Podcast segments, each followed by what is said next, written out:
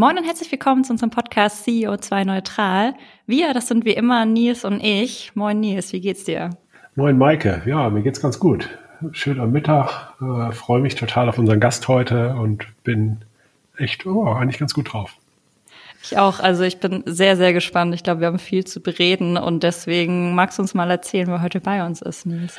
Ja, unser heutiger Gast ist Janis Fahl.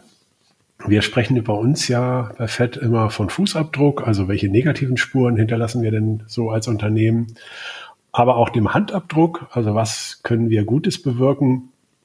Und Janis steht für uns äh, für Handabdruck und zwar für Handabdruck durch Aktivismus. Er ist Vorsitzender bei den Clubkindern, die sind hier sehr bekannt in Hamburg, äh, haben sehr viele Mitglieder ähm, und Mitgliederinnen äh, ist Vorsitzender bei Nepada Wildlife, ehrenamtlicher Pressesprecher von Medical Volunteers und hat eben auch noch zig weitere Ehrenämter. Und daneben, aber ja eigentlich auch primär, äh, war er Inhaber und Geschäftsführer der Polycor, Agentur für eine bessere Welt und ist jetzt Chef der Fair Narrative. Wir kennen uns eigentlich aus einem ganz anderen Kontext als im Unternehmenskontext. Und zwar hatte unser erster Kontakt mit den Fridays, nee, mit den Parents for Future zu tun. Da hat Janis uns damals viel zum Verein, äh, zum Thema Verein, also wie gründet man das, worauf muss da geachtet werden und zum Thema Aktivismus erzählt und viele wertvolle Inputs gegeben, kann ich mich noch erinnern, bei uns im Garten. Und danach haben wir uns dann auch wieder beruflich getroffen und ihr habt uns als Polycor beraten. Und seitdem steht nämlich FED für Pairing Humans and Technology und zwar das Ganze nachhaltig. Also danke auch an äh, deine Mitarbeitenden äh, Ralf und Kolja. Genau, und du hast jetzt ja so zwei unterschiedliche Seiten. Also das Unternehmen beraten zum Thema nachhaltige Kommunikation, aber auch Aktivisten. Herzlich willkommen, Jannis. Zunächst mal, warum machst du das eigentlich alles? Warum machst du den Aktivismus? Was treibt dich da an? Gab es da irgendwie einen Auslöser? Warst du irgendwie schon immer so oder war deine Familie, hat die das dir schon so mitgegeben? Warst du irgendwie schon so auf Demos aktiv? Und wo sind da deine Wurzeln? Ja. Äh, also das sind ja wirklich schon viele Fragen als erste Fragen im Podcast hier. äh, hallo Maike, hallo Hi. Nils. Ähm, ich freue mich sehr, dass ich da bin äh, und ich freue mich heute mit euch zu plaudern. Ähm, und ich weiß nicht, also ich weiß nicht, wie viele Menschen sowas irgendwie von sich ehrlich ähm, beantworten können. Ähm, es gibt so ein paar ähm, Erweckungsmomente, schätze ich mal, bei mir. Aber ich kann, ich habe jetzt keinen Zeitpunkt, wo ich gesagt habe, klick, das äh, war es jetzt und das mache ich und da stelle ich irgendwie meinen Lebensinhalt komplett äh, unter dieses Thema. Meine Mutter ist super sozial gewesen, immer, die arbeitet heute noch im Hospiz. Mein Vater war immer im ähm, Personalrat von einer Gewerkschaft. Ähm, und vielleicht ist das so eine kleine Mischung. Ich habe mich für Zivi entschieden anstatt für Bund. Ähm, und ich habe dann äh, im Stadtmagazin, wo ich gearbeitet habe, immer versucht, irgendwie ähm, äh, Schwächeren zu helfen und irgendwie mehr über Subkultur zu machen als über äh, Sponsored-Partys und sowas alles. Und das, äh, da ist natürlich ein äh, Konfliktpotenzial drin mhm. mit der Anzeigenabteilung und mit allen anderen. Und das habe ich aber irgendwie oft äh, hinbekommen, das durchzu, äh, durchzubekommen. Und dann habe ich da im Fahrstuhl im Verlag oft Ärger für gekriegt von irgendwelchen Leuten, die ich in meinem Leben noch nicht gesehen habe, die aber gute Anzüge anhatten und so. Und ähm, ich habe über, was ich explizit sagen kann äh, und auch immer möchte gerne, ist, äh, dass ich als ähm, Journalist, als Redaktionsleiter von dem Stadtmagazin ähm, die Gründung von Viva Con Aqua miterlebt mhm. habe, auch hier ja in Hamburg von der Wasserorganisation.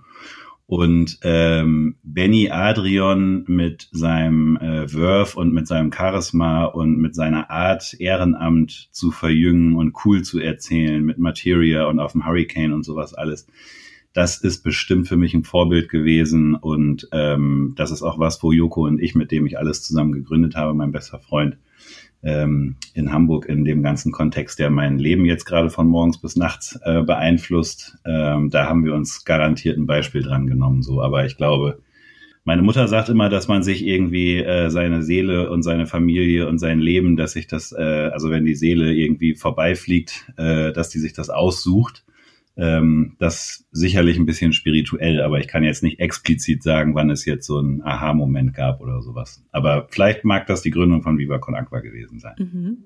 Spannend. Ich glaube, wir müssen mal mit deiner Mama vielleicht auch im Podcast sprechen. Das klingt ja total interessant. Ja. Oh ja. ähm, sag mal, wenn du gerade aktuell guckst, ähm, gibt es gerade eine Initiative, einen Verein, eine NGO, mit der du gerade sehr intensiv äh, Dinge tust, angehst? Ähm, und falls ja, warum? Äh, also wir sprechen Anfang 2021 genau. und ähm, die Clubkinder, die leite ich jetzt seit neun Jahren. Äh, und im Clubkinderverein äh, bin ich erster Vorsitzender und da haben wir natürlich komplett unsere DNA umgekrempelt auf digital und auf Corona-konform. Äh, ultra anstrengend das ganze Jahr 2020, aber ähm, da sind wir ordentlich aktiv in unseren sechs Satzungszwecken, da irgendwie Hamburg ein bisschen äh, noch schöner und lebenswerter zu machen. Ähm, was ich als großes Thema habe, ist der internationale Artenschutz mit meinem Nepal Wildlife e.V. Da bin ich zweiter Vorsitzender hinter Hanna oder neben Hanna. Und ähm, der Artenschutz weltweit, äh, inklusive aller Faktoren, also Ab, äh, Abholzung, illegale Wilderei, alles, was es da so gibt, was sozusagen zu den Problemen führt und überhaupt zum Aussterben von Arten, ähm, ist ja gerade kompletter Wildwuchs, weil nichts mehr kontrolliert werden kann, weil Nationalparks geschlossen sind und keine Ranger da irgendwie aufpassen können und so mhm. weiter. Da habe ich leider viel mit zu tun, ohne natürlich irgendwo hin, genau hingucken zu können, ähm, was irgendwie eine schwierige Situation ist. Und was ich glaube ich gerade am aktuellsten mache, ist seit Silvester Bosnien. Die Medical Volunteers ähm, haben verschiedene Stationen, drei in Griechenland, also auf Lesbos und Thessaloniki und Athen ähm, für Geflüchtete und für Menschen ohne Obdach, äh, wo sie äh, medizinisch helfen. Und äh, wir haben äh, Anfang des Jahres auch äh, vorsichtig unter größten ähm, äh, gegen Polizei und Staat und Nationalsozialisten und so weiter eine Station in Bosnien oder zumindest, also wir haben keine Station, das dürfen wir auch gar nicht, aber wir helfen da, so gut es geht. Und ähm, das mag vielleicht jeder gerade so ein bisschen spüren, weil ihm äh, die hanseatische Kälte so ein bisschen in die Knochen zieht oder in anderen Teilen von Deutschland ja noch viel kälter mhm. oder bisschen milder, whatever, aber der Winter ist da. Und äh, das merken wir nicht nur in der Obdachlosenhilfe mit meinem Clubkinder e.V. zum Beispiel und den Gründungen äh, Gobagno und dem Sonnenschein-Café, da wo wir viel helfen mit äh, vor allem Gülay, ähm, sondern auch in der Geflüchtetenhilfe, weil äh, wir in der Presse da zumindest gerade gut mitbekommen, dass es da ein ähm, damit kann man sich halt gerade gut gemein machen. Nicht? Wenn man jetzt das Bild hat, dass da bei minus fünf Grad irgendwie Leute im Zelt äh, auf die nächsten Schritte ihres Lebens und ihrer Biografie überhaupt warten äh, und die nirgendwo erwünscht sind, ähm, da kann man sich, glaube ich, jetzt gerade, wie gesagt, gut mit gemein mhm. machen. So. Ja, krass.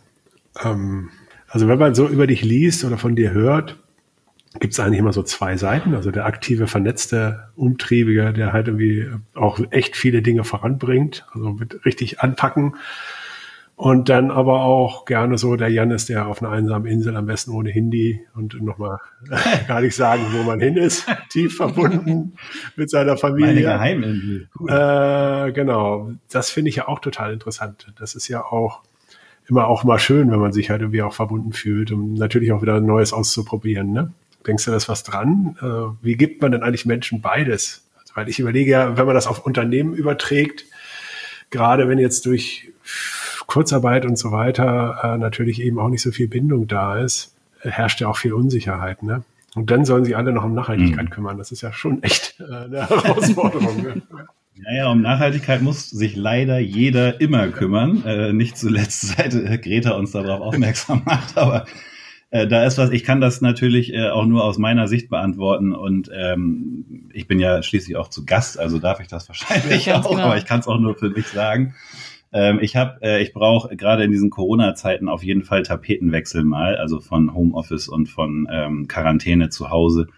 Ähm, ich bin gerne auf meiner Geheiminsel, ähm, von der die wenigsten wissen, zum Glück, an der Nordsee und ähm, äh, im Sauerland, äh, im Wald, im tiefsten Wald oder äh, irgendwie am See in Mecklenburg-Vorpommern oder sowas. Also das habe ich zumindest alles geschafft dieses Jahr, weil man ja ansonsten nicht reisen darf.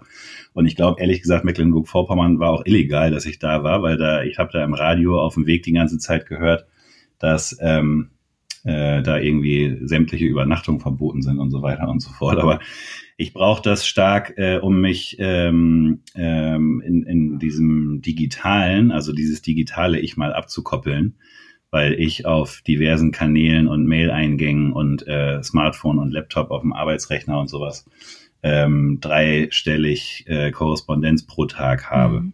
Und immer irgendwo rote Zahlen mit, was ja bedeutet, dass man irgendwas noch nicht gemacht hat oder jemandem nicht zugehört hat oder jemandem nicht irgendwie freundlich geantwortet hat oder sowas.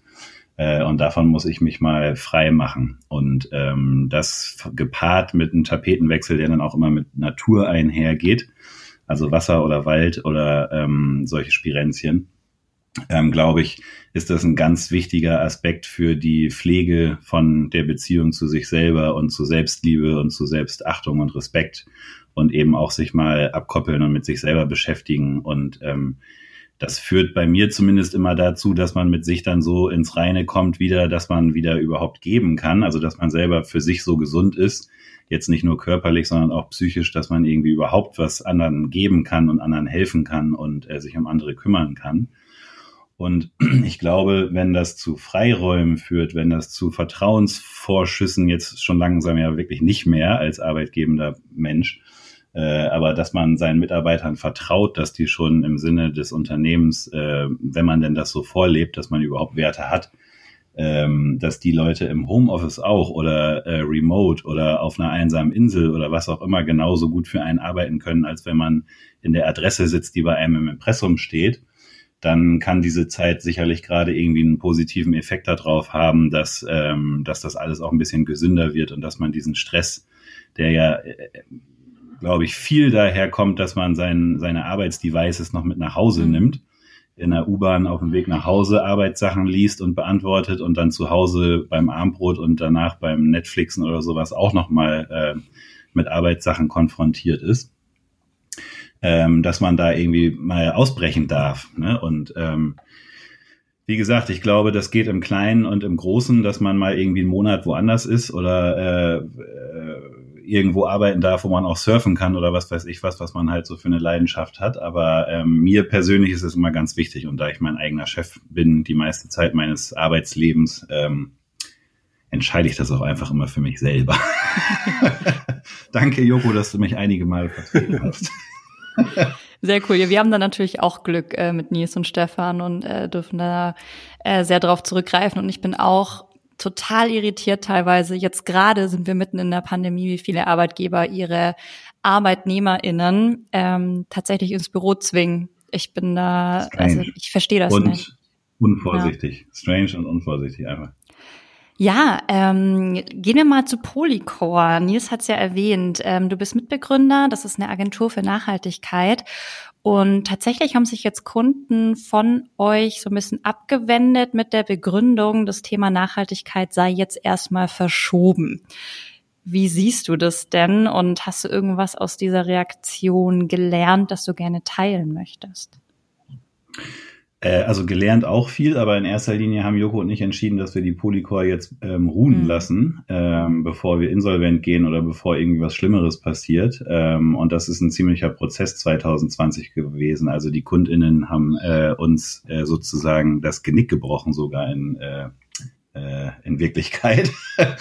und ähm, das ist äh, irgendwie natürlich tragisch und schade für uns selber und für alle unsere Mitarbeitenden so. Ähm, aber in erster Linie ist es natürlich auch eine krasse Fehlentscheidung, weil ähm, nicht nur ist es ja so, dass die Corona-Krise mit der Nachhaltigkeit und der Klimakrise äh, engstens verwoben sind, wie ich weiß, als äh, Vorsitzender eines Artenschutzvereines der sich mit Pandemien natürlich mhm. auch auseinandersetzt, weil das ein ganz natürlicher Prozess ist. Und äh, da kann man jetzt sagen, dass Gott oder Göttin oder wer auch immer irgendwie den Planeten da einmal reinmachen will oder sowas. Aber wenn der Mensch immer weiter in die äh, ihm äh, eigentlich nicht zustehenden Gebiete vordringt, dann äh, ist eine Pandemie unausweichlich sozusagen. Und das sagen ja zum Glück viele Expertinnen gerade, dass man da ein bisschen vielleicht was draus lernen kann. Aber für uns führt das dazu, dass ob du jetzt ein Kunde bist oder eine Initiative oder eine NGO, du kannst dich ja nicht frei machen von der Nachhaltigkeit. Du kannst das Thema ja vielleicht finanziell oder in einer Konzentration auf 2023 schieben. Aber das interessiert den Planeten ja wirklich herzlich wenig. Also äh, das wird ja alles einfach nur schlimmer. Und ich kann natürlich in gewisser Weise ähm, nachvollziehen, dass man jetzt irgendwie entscheidet, dass einem ähm, die Aufmerksamkeit und ähm, die Geldbörse irgendwie näher sind und man sich irgendwie mehr auf die Mitarbeitenden konzentriert und einen Ausbau von Homeoffice und so weiter investiert. Aber auch das ist dem Planeten ja egal, weil ähm, der Klimawandel, der wird sich nicht äh, verschieben oder verhandeln oder ignorieren lassen. Ähm, das muss uns ja nicht erst Greta mhm. sagen.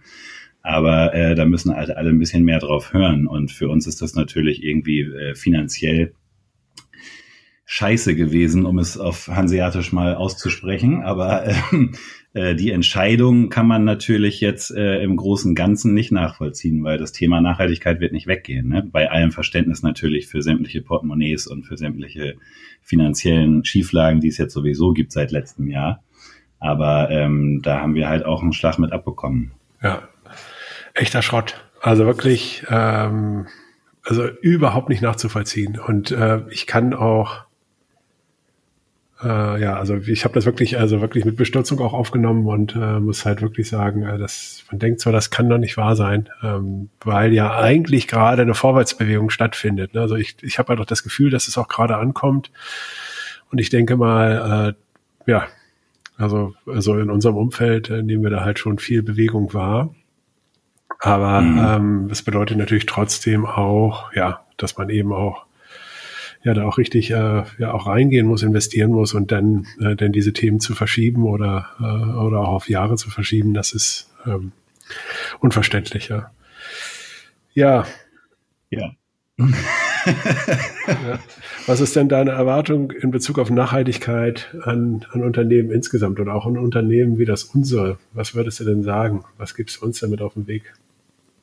Also da würde ich jetzt keinen Unterschied machen zwischen äh, einem Unternehmen, äh, also zwischen irgendeiner hippen Alkoholikerin-Agentur oder Feld. Also ähm, das würde ich sogar größer denken. Also meine Erwartung in Bezug auf Nachhaltigkeit, die ist eigentlich nicht skalierbar in äh, ein Unternehmen, aber das steckt da drin. Also ich erwarte eigentlich von jeder Einheit, also angefangen vielleicht vom Staat äh, über eine Firma oder ein Individuum, dass man sein Leben und sein Umfeld so nachhaltig wie möglich ausrichtet.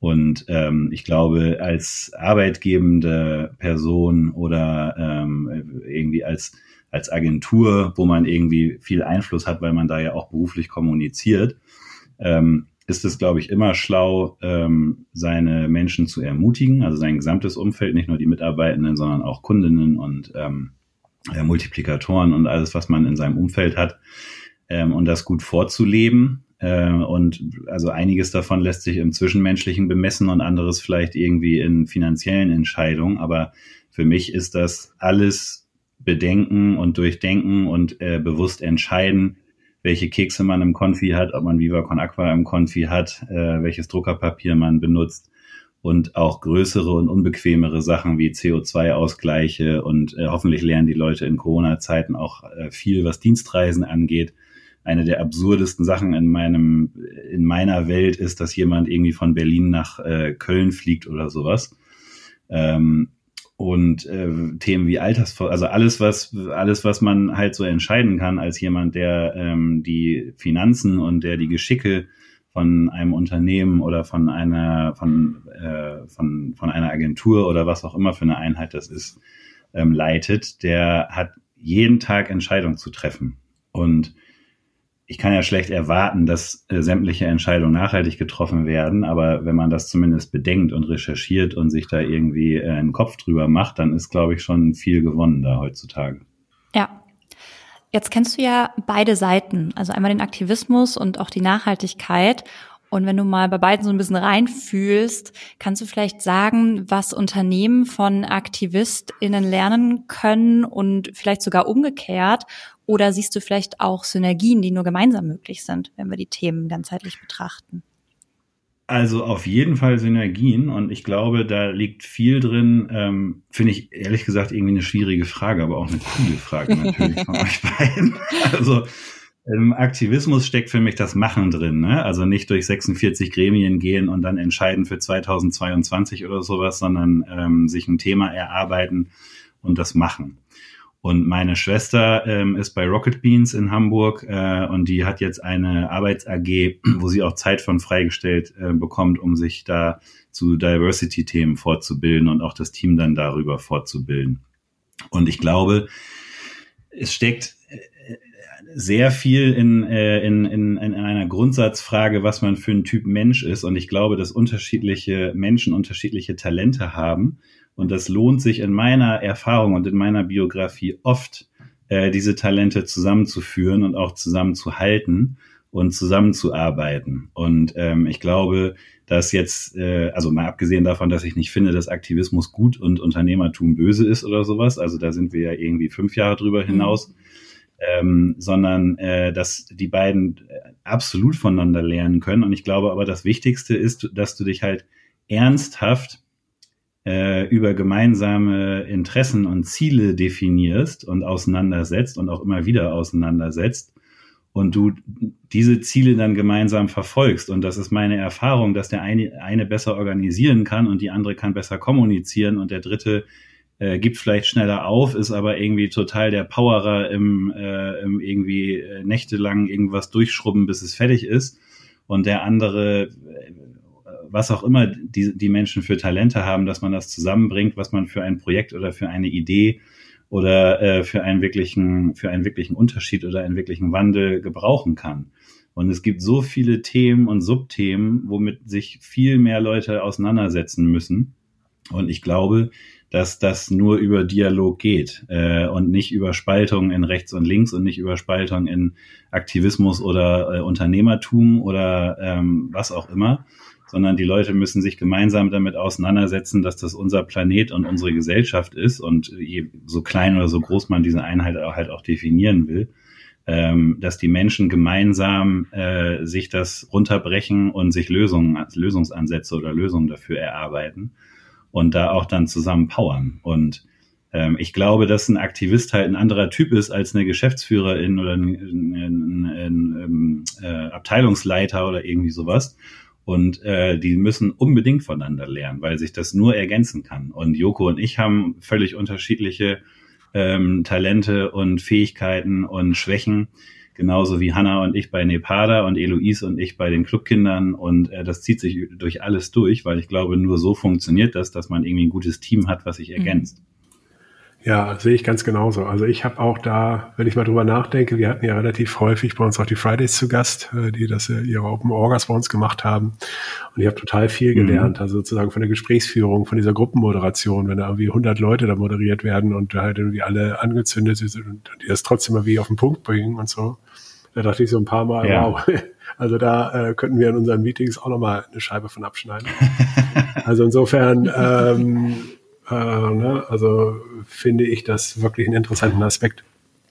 Aber die Frage ist ja auch, ich meine, das war jetzt natürlich ein bisschen so ein natürlich auch Glück, ne, dass die sich dann auch unser Büro jetzt da oder uns dann ja auch irgendwie lieb gewonnen haben. Aber gleichzeitig ist es natürlich äh, eigentlich ja die Frage, wie bringt man es denn zusammen? Ne? Also ich nehme halt dann irgendwie schon wahr, dass so einzelne Menschen dort halt immer ähm, aktiv sind, aber also auf einer Company-Ebene, ähm, ja, also und Aktivisten, also wie man das besser zusammenbringen kann, ich glaube, da lohnt es sich auch noch mal ein bisschen besser drüber nachzudenken.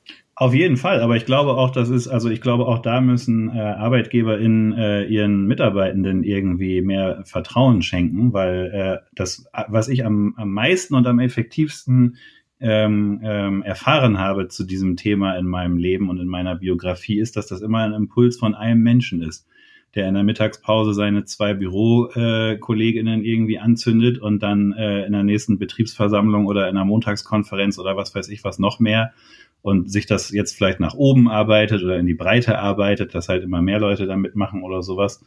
Äh, man kann ja auch einem Mitarbeitenden zugestehen, dass irgendwie ein Purpose oder ein CSR-Thema oder also irgendein, irgendein Aktivismus oder Engagement von, von welchem Unternehmen auch immer, dass das aus irgendwelchen äh, Mitarbeiterkreisen kommt. Und das ist ja das, wie es funktioniert, dass du jemanden hast, der die Vorarbeit macht und nicht nur irgendwie sich da drin aufschlaut und überhaupt sich damit auseinandersetzt, sondern da eine Leidenschaft drin entwickelt, die er auch weiter ver vermitteln kann.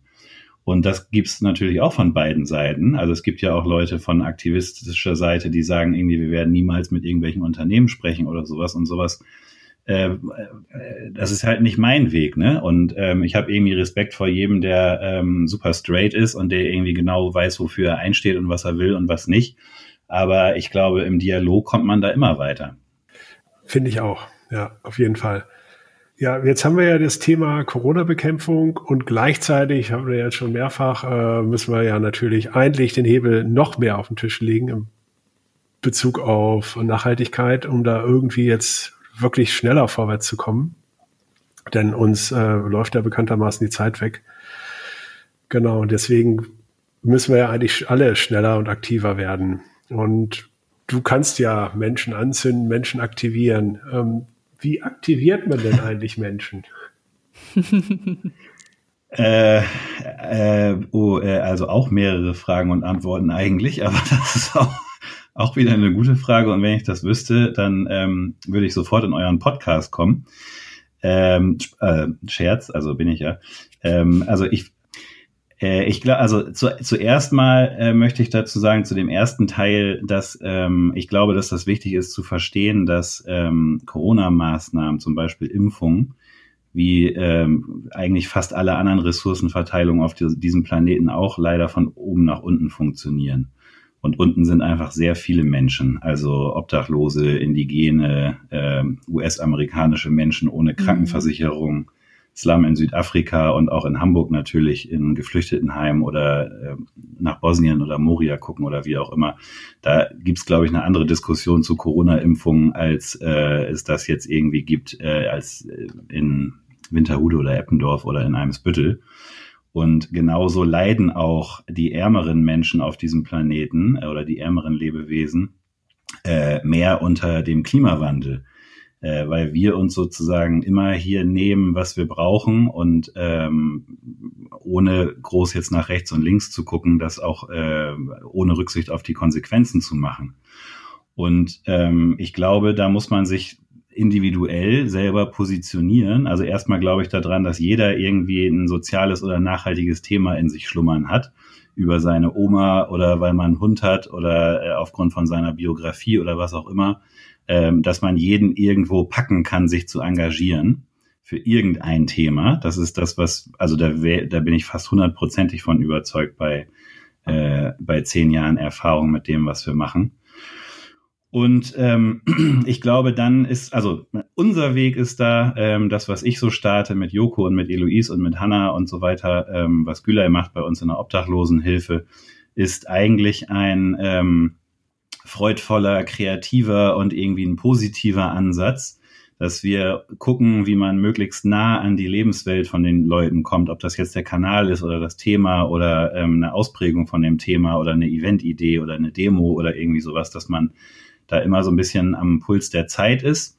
Und wir sind äh, also hauptsächlich äh, so in diesem äh, Turn unterwegs, dass wir für eine bessere Welt sind und nicht gegen alles, was irgendwie scheiße und ängstlich macht und äh, die einen runterzieht und äh, was irgendwie schrecklich ist, sondern es gibt dafür ja immer Lösungen äh, und die muss man sich erarbeiten oder sich an schon bestehende Lösungen ranhängen irgendwie. Und wir versuchen das so zu kommunizieren, dass es Alternativen gibt, dass du einen Unterschied machen kannst und zwar an ganz vielen Stellen in deinem Alltag und in deinem Leben. Und da gibt es dann gleich so eine ähm, ähm, ähm, eine, in der Selbstwahrnehmung gibt es da äh, gleich mehrere positive Effekte drin. Und ich glaube, das ist ein ganz guter Hebel, dass man den Leuten irgendwie auch wichtig, ganz konkret Angebote macht, äh, wie sie sich einbringen können und die Welt zum besseren, äh, zum besseren ändern können. Und das ist so, da können wir jetzt halt in jedem Thema und in jedem gesellschaftlichen Missstand irgendwie ähm, super spezifisch konkret werden, wenn ihr das möchtet. Aber wenn ich das allgemein formulieren soll, dann passen wir halt immer so ein bisschen auf, dass das, ähm, dass das, dass das was Aktuelles, was irgendwie Unterhaltsames oder zumindest nicht runterziehendes ist und äh, wir irgendwie mit Spaß und Freude an, äh, an einem besseren und am positiven arbeiten. Und das mag uns irgendwie gut gelingen. Aber ähm, wie gesagt, ansonsten müssen wir da konkreter in die Themen reingehen. Es gibt halt bei jedem Thema unterschiedliche Ansätze und auch unterschiedliche ähm, Wirksamkeiten, wie man da sein Talent oder wie man da sein, äh, sein, sein Muskelschmalz einbringen kann. Hm, das hatte ich auch mal. Ja, also nehme ich halt auch so wahr, dass das, was du sagst mit der Energie, ist natürlich wichtig. Ne? Also dass man, dass das sozusagen auch Energie gibt, weil das ist ja auch äh, ein langer Weg und das hilft ja auch nichts, wenn man ähm, da äh, sozusagen ja also den, den Kopf in den Sand steckt. Ne? Also es muss ja mhm. weitergehen, muss ja weitermachen und deswegen hilft es natürlich, wenn das irgendwie Dinge sind, die auch also dass das auch Spaß machen darf. Also wenn man Gutes tun darf, auch Spaß machen. Das ist, äh, glaube ich. Ey, auf jeden Fall. Und vor allem, man darf ja auch nicht vergessen, also wir reden ja hier als Kommunikateure auch, wir drei zumindest, und äh, unsere beiden Agenturen und Gründungen. Und man darf auch nicht vergessen, dass sowas auch zu Recht wirklich eine gute, natürliche Reichweite bringt. Ja. Ne? Also solche Maßnahmen und wie man das jetzt auch immer nennt, CSR oder irgendwie Mitarbeiterengagement oder ähm, ähm, Purpose oder weiß der Geier, das ist, das sind halt, da stecken Maßnahmen hinter, wenn die aus dem Herzen kommen, von den GründerInnen oder von irgendwelchen Mitarbeitern, das ist ja eigentlich auch zweitrangig, dann ist das ein Vorteil für eine nachhaltigere Welt, für den, für die Mitarbeiter selber, für alle Follower, die irgendwie daran teilhaben dürfen. Das Kommunikationsteam freut sich ja irgendwie in Ast, wenn die mal sowas kommunizieren, anstatt immer irgendwelche Unternehmenszahlen und sowas alles und eben noch für die Bedürftigen, für die man das macht, ne, welche Gruppe äh, oder welches Thema das auch immer ist. Aber da steckt halt unheimlich viel drin. Und auch das ist immer ein Unterschied, ob man ähm, seine Arbeit irgendwie so definiert, dass man ähm, positive Aspekte und Impact äh, davon hervorhebt und auch fördert und das auch manchmal mit seinem Portemonnaie oder mit seiner Arbeitszeit fördert. Äh, und das ist, das ist ein, das ist einfach ein entscheidender Unterschied. So und wofür man sich einsetzt und wie sehr das zum Kern von, des, von dem Unternehmen passt, ähm, da muss man sich halt irgendwie positionieren und da muss man, äh, da muss man einfach dazu stehen, was man machen will und was man nicht machen will und äh, die Gründe dafür. Und dann kann das eine, einen total positiven Aspekt auf so viele Bereiche des Lebens und auf so viele zwischenmenschliche Beziehungen und sowas führen. Und ich finde auch, da darf man mit angeben. Also im Rahmen natürlich, wenn man jetzt 20 Euro spendet, muss man da nicht zwei Jahre lang drüber erzählen, so, das ist ja klar. Aber ähm, wenn das aus dem Kern und aus dem Herz herauskommt, dann ist das doch was total Tolles, darüber zu sprechen und andere damit zu ermutigen. Exakt, das finde ich nämlich auch wieder das Wichtige. Ne? Also tue Gutes und rede darüber, hilft einem selbst, aber natürlich inspiriert es bestenfalls andere, sich anzuschließen oder auch in sich zu suchen, okay, was ist denn jetzt meine Leidenschaft? Wo, wo kann ich meine Energie hingeben? Und das ist ja auch ein bisschen das heroische Ziel, das wir ja auch mit diesem Podcast haben, dass hoffentlich jetzt Na, andere gerne. zuhören ja. und denken, ja, ich muss jetzt was machen. So, und das ist ja, ja gut das ist da das Schöne dabei. Genau, ähm, du hast ja, du bist ja Seriengründer fast schon so ein bisschen, wenn man das mal sagen darf. Ähm, jetzt hast du auch die Fair Narrative gegründet. Magst du uns ein bisschen erzählen, was hier die Idee ist und euer Ziel?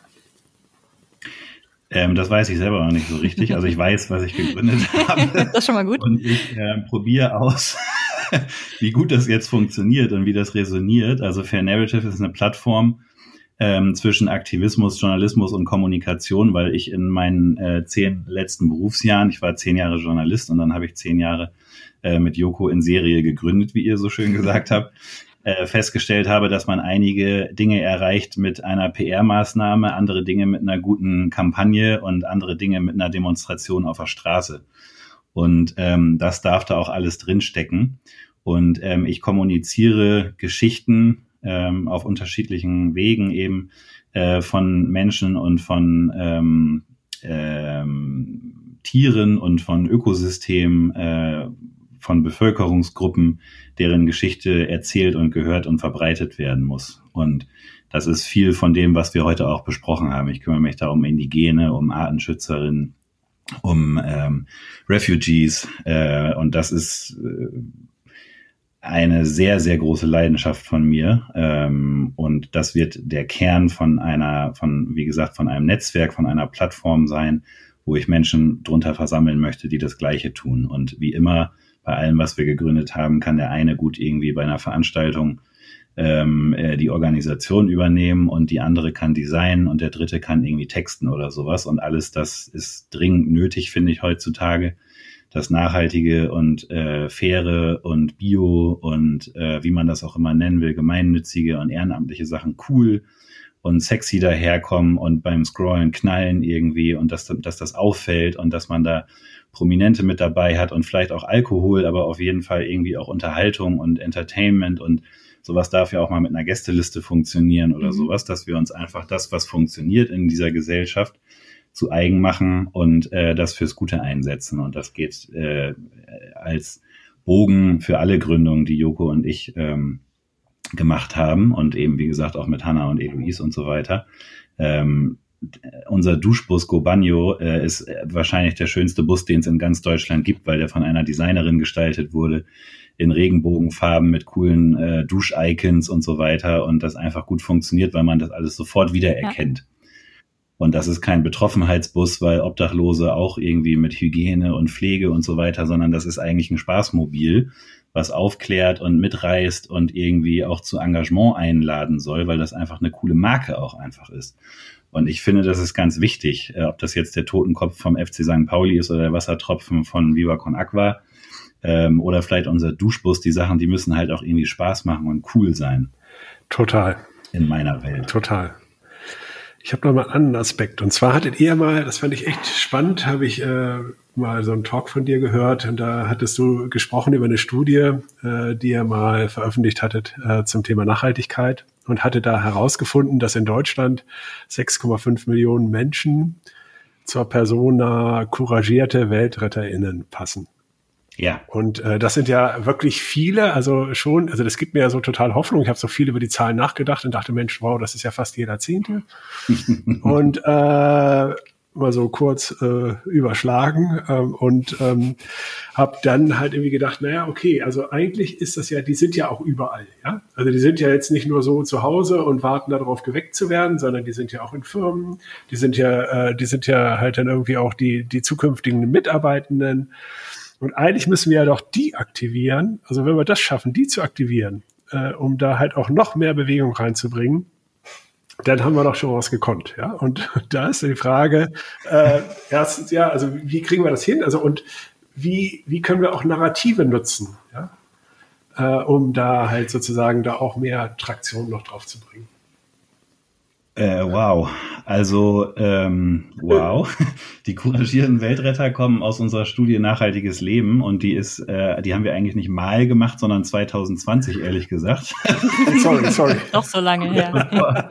Kurz bevor wir Absagen zu diesem Thema bekommen haben, dann. Aber ähm, das ist eine von, äh, von fünf großen Gruppen in der Bevölkerung gewesen und in der Tat 6,5 Millionen. Die anderen vier Gruppen sind auch ein paar Millionen. Das heißt, es sind eine ganz schön große Menge äh, in unserer Bevölkerung sind schon angezündet. Und ich kann das jetzt, also ähm, äh, ich kann das jetzt natürlich nicht mehr alles runterbeten, aber das ist auf jeden Fall sind das bewusste Leute, ähm, Generation Z und äh, Y. Viele Frauen, gar nicht so viel Geld, wie man denkt, äh, eher urban, also eher in einer großen Stadt, äh, so mittlere Bildung, ähm, was war das noch? Also sind sowieso schon affin, irgendwie Flexitarier oder vegan oder sowas zu werden oder zu sein. Und diese Leute, die sind auch alle schon. Und ich glaube, da haben wir auch vor 20 Minuten schon drüber geredet, dass man diesen Leuten auch Vertrauen äh, schenken mhm. muss und denen zuhören muss und die ernst nehmen muss. Äh, und dass die auch einen Impact haben können im Kolleginnenkreis oder in die, in die Führungsriege rein, wenn sie da nicht sind. Ähm, die sind überall in unserer Gesellschaft verteilt. Und ich glaube, ähm, also äh, aktiviert sind die schon, vielleicht aber nur in ihrem, in ihrer Beziehung oder in ihrem WG oder in ihrem Familienhaushalt oder sowas, ne? Oder in die, in den direkten, in das direkte Umfeld, was man so als Mensch hat. Ähm, und die, da schlummert, glaube ich, noch eine ganze Menge drin. Und das Ding ist ja auch, dass das ja äh, genauso eine bewusste Entscheidung ist, wie man sich solchen Themen stellt, weil das ist eine entscheidende Frage von unserer Studie damals gewesen. Ähm, jetzt mal ganz blöd runtergebrochen, das kann man alles nachlesen. Das ist ähm, nach ähm, nichts äh, nachhaltiges Leben 2020.de. Äh, so heißt unsere Studie und da haben wir auch eine Website für gebaut, wo man sich die, die ganzen Gruppen angucken kann. Ähm, und die, ähm, jetzt habe ich mich so doll über die URL konzentriert, dass ich vergessen habe, was ich sagen wollte. Aber die, ähm, die stecken äh, überall und da braucht es auch nicht gerade unbedingt Narrative zu, um die anzuzünden. Das hilft natürlich, wenn man das repetitiv immer wieder sieht und sich da drin auch bestätigt fühlt. Und ach so, das ist halt alles, also alle diese Sachen, ähm, ähm, über die wir sprechen, ähm, die sind eigentlich nur ein Griff im Zeitschriftenregal oder eine Taste auf deiner Fernbedienung oder ein Tab im Browser oder ähm, was auch immer, ein Spotify-Podcast, so ein Follow-Klick oder sowas entfernt. Es gibt halt unfassbar viele Leute, die das ja auch multiplizieren und die wirklich eine gute Arbeit und sau viel irgendwie ähm, privater Recherche da reinstecken, dass sie einem eine Dreiviertelstunde lang im Podcast was über Nachhaltigkeit erzählen. Und jeder kann sich da halt seinen Teil rausnehmen. Also ähm, Nils ist bestimmt nicht perfekt, weiß ich manchmal nicht, weiß ich ehrlich gesagt nicht. Maike bestimmt auch nicht, du, äh, ich auf keinen Fall. Äh, und es geht halt darum, dass man sich in seinem Bereich, der einen irgendwie triggert äh, und am meisten äh, ähm, Feuer und Leidenschaft entfacht, dass man sich da drin irgendwie weiterentwickelt und das nach weiterträgt so. Und niemand muss ja ähm, 24 Stunden am Tag ehrenamtlich arbeiten und ähm, vegan leben und ähm, irgendwie sein gesamtes Geld spenden und von Luft und Liebe über seinen Augapfel leben, ähm, sondern man muss sich da halt irgendwie positionieren und in seinem Alltag bei allen diesen kleinen Entscheidungen, ähm, ja, also sich das bewusst machen, dass das alles einen Einfluss hat. Und oft ist dieser Einfluss ja überraschend äh, komplett am anderen Ende des Planeten. Aber die Entscheidung des ähm, Smartphones oder die Entscheidung, äh, wie du deine Zeit verbringst, hat eben sehr, sehr viel Einfluss auf vieles auf diesem Planeten. Und das darf man auch nie vergessen. Total. Jetzt ähm, meine nächste Frage, wir haben da auch schon drüber gesprochen. Nochmal das Thema Nachhaltigkeitsnarrativ. Ähm, du hast ja viel darüber gesprochen, so, das soll auch Spaß machen, das sollen auch positive Nachrichten sein, irgendwie versuchen aktivierend zu formulieren. Hast du da ähm, darüber hinaus nochmal ein paar Tipps? Also wie sollten wir eigentlich über Nachhaltigkeit erzählen und vielleicht auch welche Geschichten sollten wir erzählen?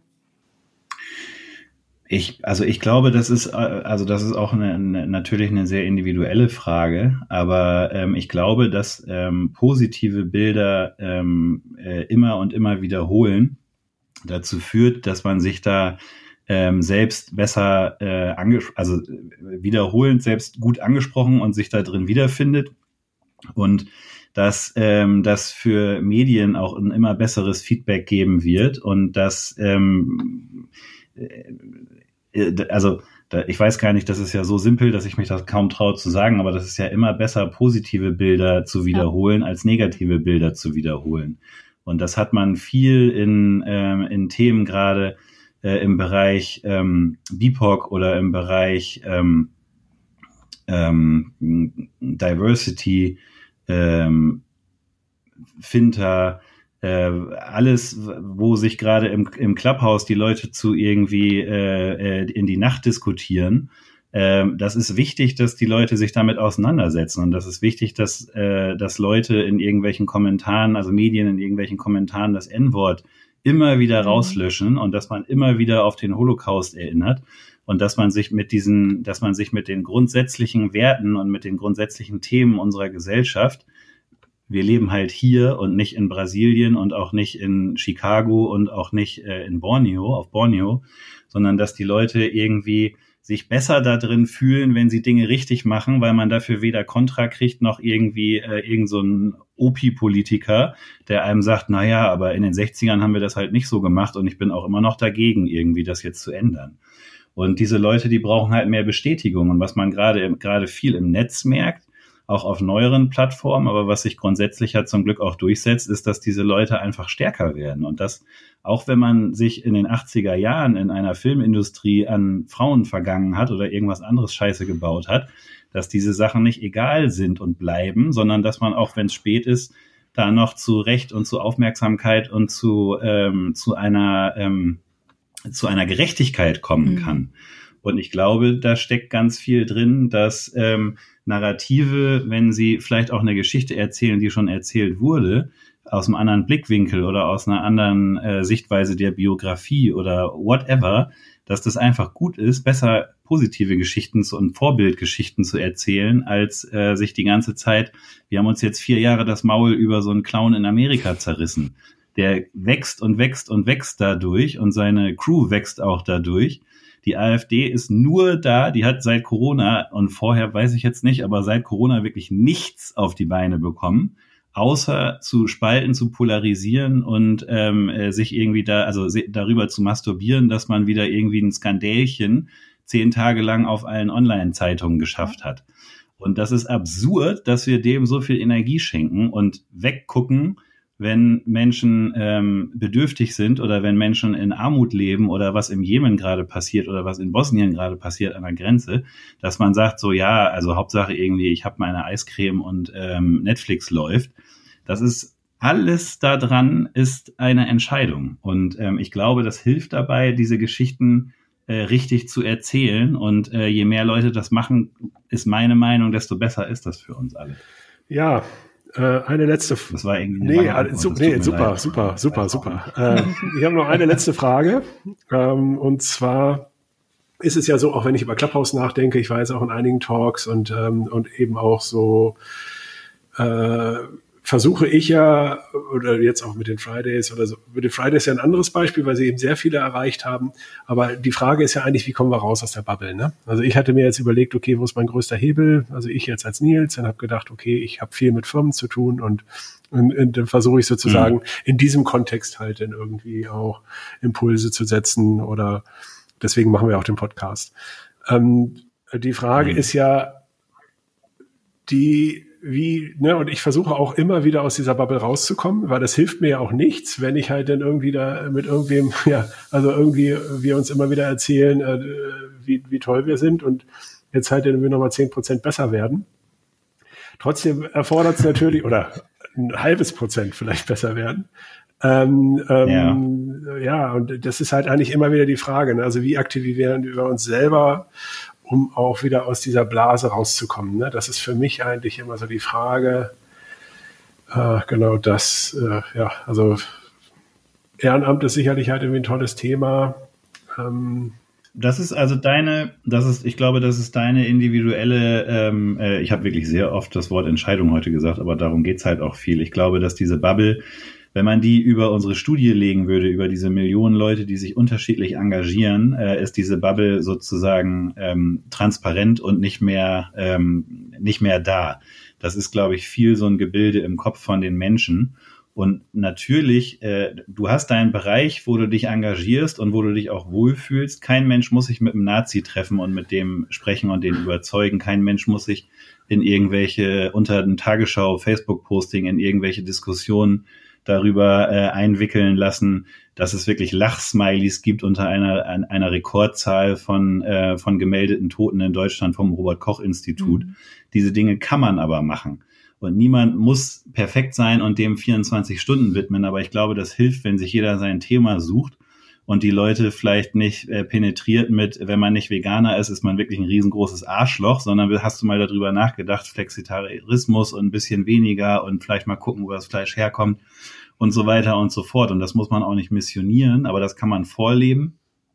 Und da kann man auch mit anderen Leuten in Dialog gehen. Und das ist natürlich, ich meine, Corona, wir haben gerade nichts anderes als Kommentarspalten und Clubhouse und so, aber ähm, da, das ist halt auch undankbar, irgendwie seinen ganzen Abend irgendwie, wie gesagt, unter so einem Tagesschau-Posting zu verbringen. Aber irgendwas muss man halt machen. Und ich glaube, da muss man auch manchmal seine Komfortzone ein bisschen mehr verlassen und sich halt sein Thema aussuchen, wofür man brennt. Und das kann pro Refugees sein oder ähm, äh, ein bisschen mehr Augenhöhe hinsichtlich Obdachlosigkeit oder irgendwas anderes. Ähm, wichtig ist nicht, dass du perfekt bist und alles machst, sondern dass du irgendwas machst. Mhm. Und ich glaube, da ist auch diese Bubble oft nur bequem, irgendwie zu sagen, das ist halt mein Umfeld und du bist Kommunikateur, du reißt ja viel mehr Menschen als eine Bubble.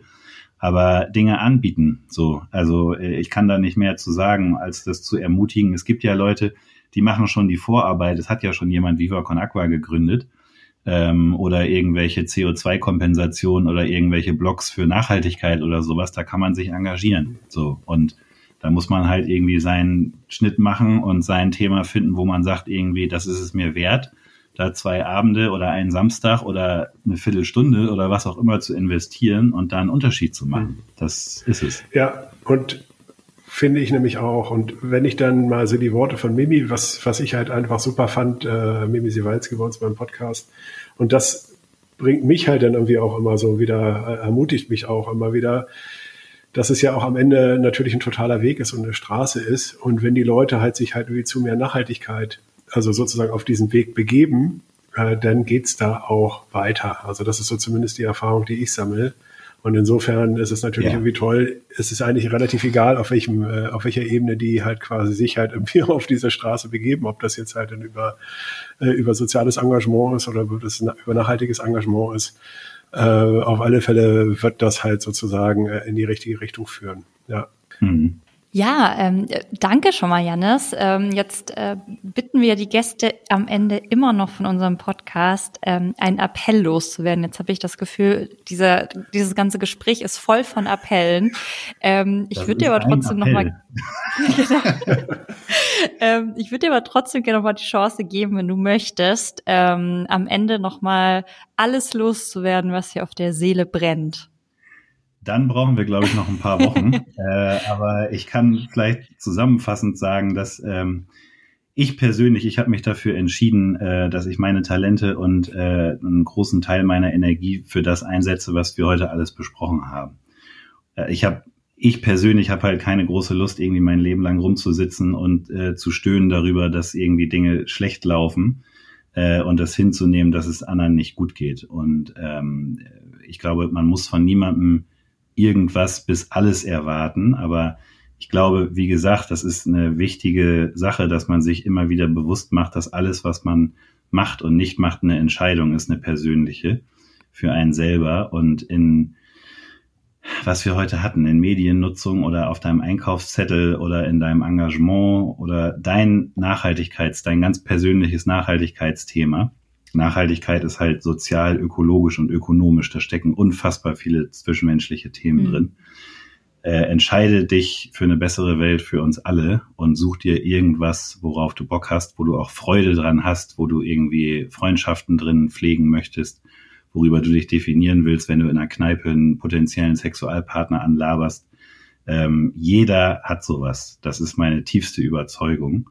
Und äh, das lohnt sich danach zu suchen, weil einem selber das ganz viel zurückgibt. Und das kann ich vielleicht zusammenfassend sagen, dass das egal ist, für welches Thema man sich engagiert, also außer für Nazis vielleicht, aber äh, dass alles äh, richtig ist und dass alles sich lohnt äh, und du selber das immer wieder in der Hand hast selber. Wow, ja, vielen Dank. Janis, danke für deine Zeit. Ja, super, vielen Dank. Euch danke für eure guten Fragen.